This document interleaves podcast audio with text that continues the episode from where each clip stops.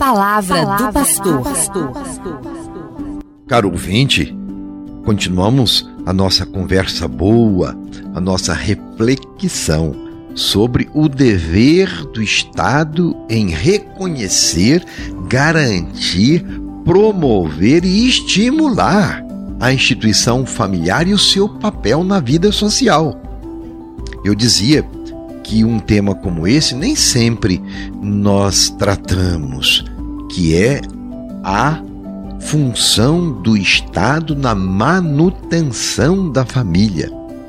A família é autônoma na condução do seu destino e na sua organização enquanto célula primeira sobre a qual se apoia a sociedade.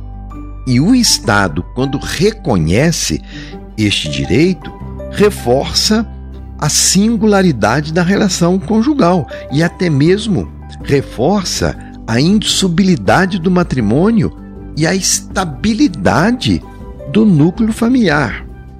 Quando o Estado age ao contrário, para a desagregação da família, facilitando com leis permissivas na manutenção dessa instituição, ele estará perigosamente atentando contra a própria sociedade. O bem da família é algo irrenunciável. Por isso, respeitar e se envolver num clima de proteção à vida humana desde o seu início no seio materno é obrigação de todos, de cada um, dos governos, da sociedade e até das organizações internacionais. Assim diz a doutrina social da Igreja. O Estado age contra este princípio natural quando resolve por exemplo, decidir sobre o número de filhos, tirando do próprio casal a liberdade de escolher. Há governos que chegam a oferecer ajuda econômica para realizar o controle de natalidade. Isso é um absurdo. São atitudes que ofendem gravemente a justiça, o bem comum, o patrimônio da humanidade. E nós, cristãos, dizemos: ofende até a ordem estabelecida por Deus. E como já tivemos oportunidade de refletir pela sua própria natureza e não pela autoridade do Estado, a responsabilidade primeira sobre os filhos é dos pais. Por isso, voltamos a enfatizar: cabe ao Estado o trabalho de auxílio, estímulo, e complemento quando for necessário, para que os pais exercitem o seu direito de dirigir a família e para que cumpram bem a sua missão. Os pais são os pedagogos dos filhos, das virtudes sociais, e são eles os primeiros a instruírem na cidadania, começando dentro de casa. A família tem o primado no campo educativo. O desrespeito deste direito constitui uma violação do direito originário dos pais.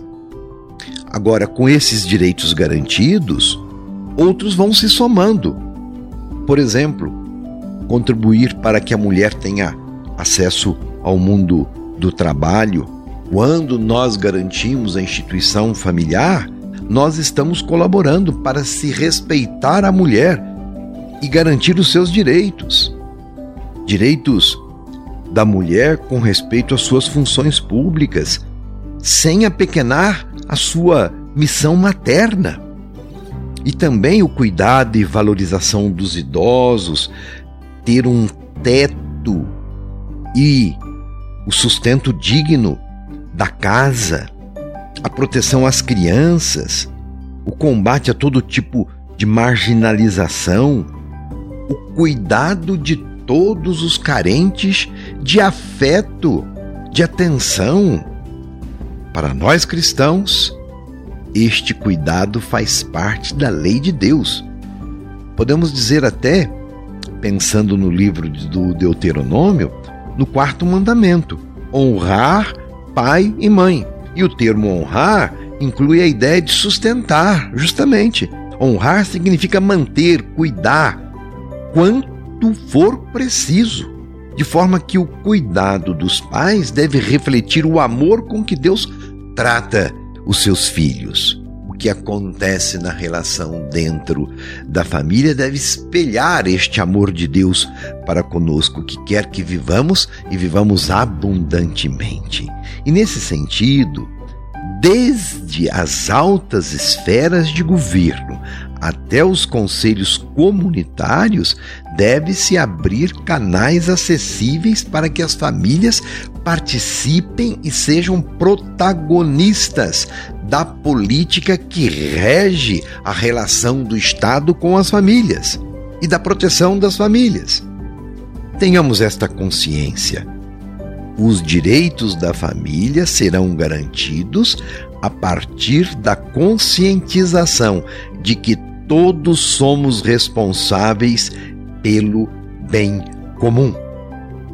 Uma boa estratégia para garantir os direitos da família, já nas próximas eleições municipais, é conhecer, por exemplo, o perfil dos candidatos, saber o que pensam sobre a família e até se prezam a própria família. São referências importantes que nos ajudam a escolher um bom candidato.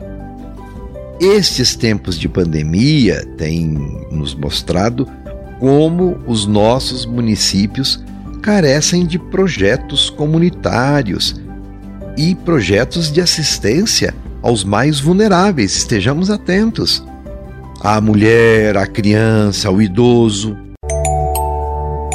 Devemos superar a mentalidade de uma política de privilégio para poucos e recuperar o sentido de uma política com P maiúsculo, em que todos sejam favorecidos.